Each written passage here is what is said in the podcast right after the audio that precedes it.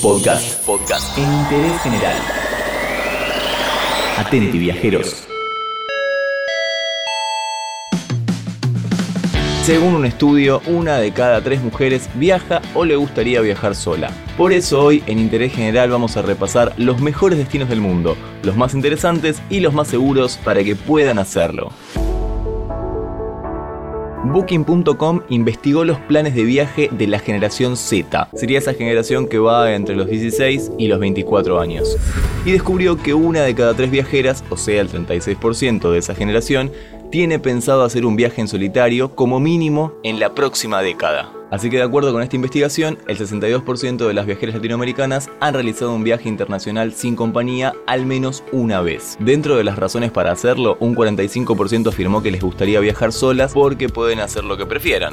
Un 48% siente que puede conectar mejor con la gente cuando viaja sola y un 49% lo hizo en un momento de búsqueda espiritual. Vamos a arrancar con algunos lugares recomendados. A ver, empecemos por Costa Rica. Vamos a quedarnos cerca, dentro de todo es el país de Centroamérica que más recibe mujeres que viajan solas por ser el país más seguro de la parte central del continente americano. No vas a encontrar personas que hablen del país sin tener una sonrisa en la cara, por supuesto, y sin que te digan lo amigable que es y saludándote con el saludo oficial. Pura vida. Bien, bien, bien, buena onda. El país vive principalmente del turismo y los costarricenses se preocupan mucho por el bienestar de sus visitantes y hacen todo para asegurar que vuelvan a visitarlos siempre. Subimos un toque más, vamos al país más seguro del continente, a Canadá.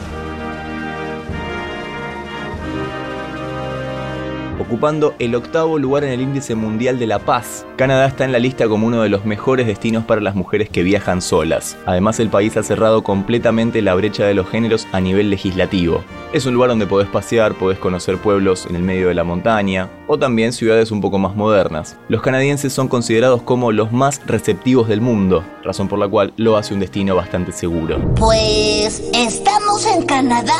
Encontramos algo divertido. Ahora crucemos un toque el charco, vamos a la región de Escandinavia.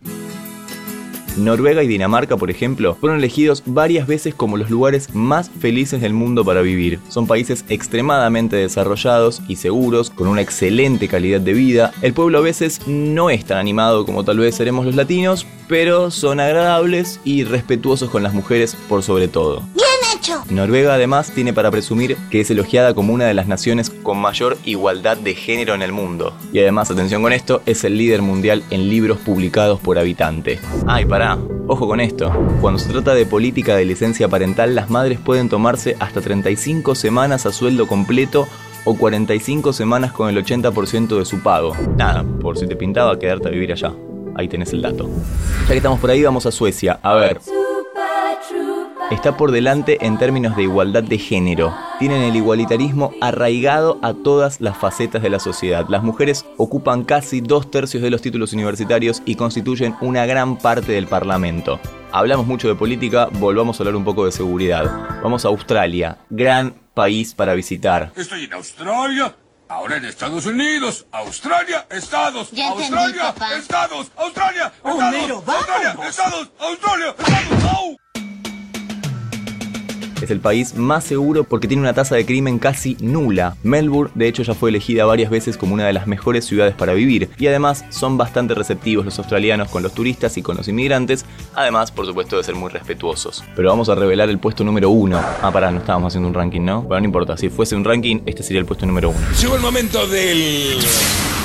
Top 5.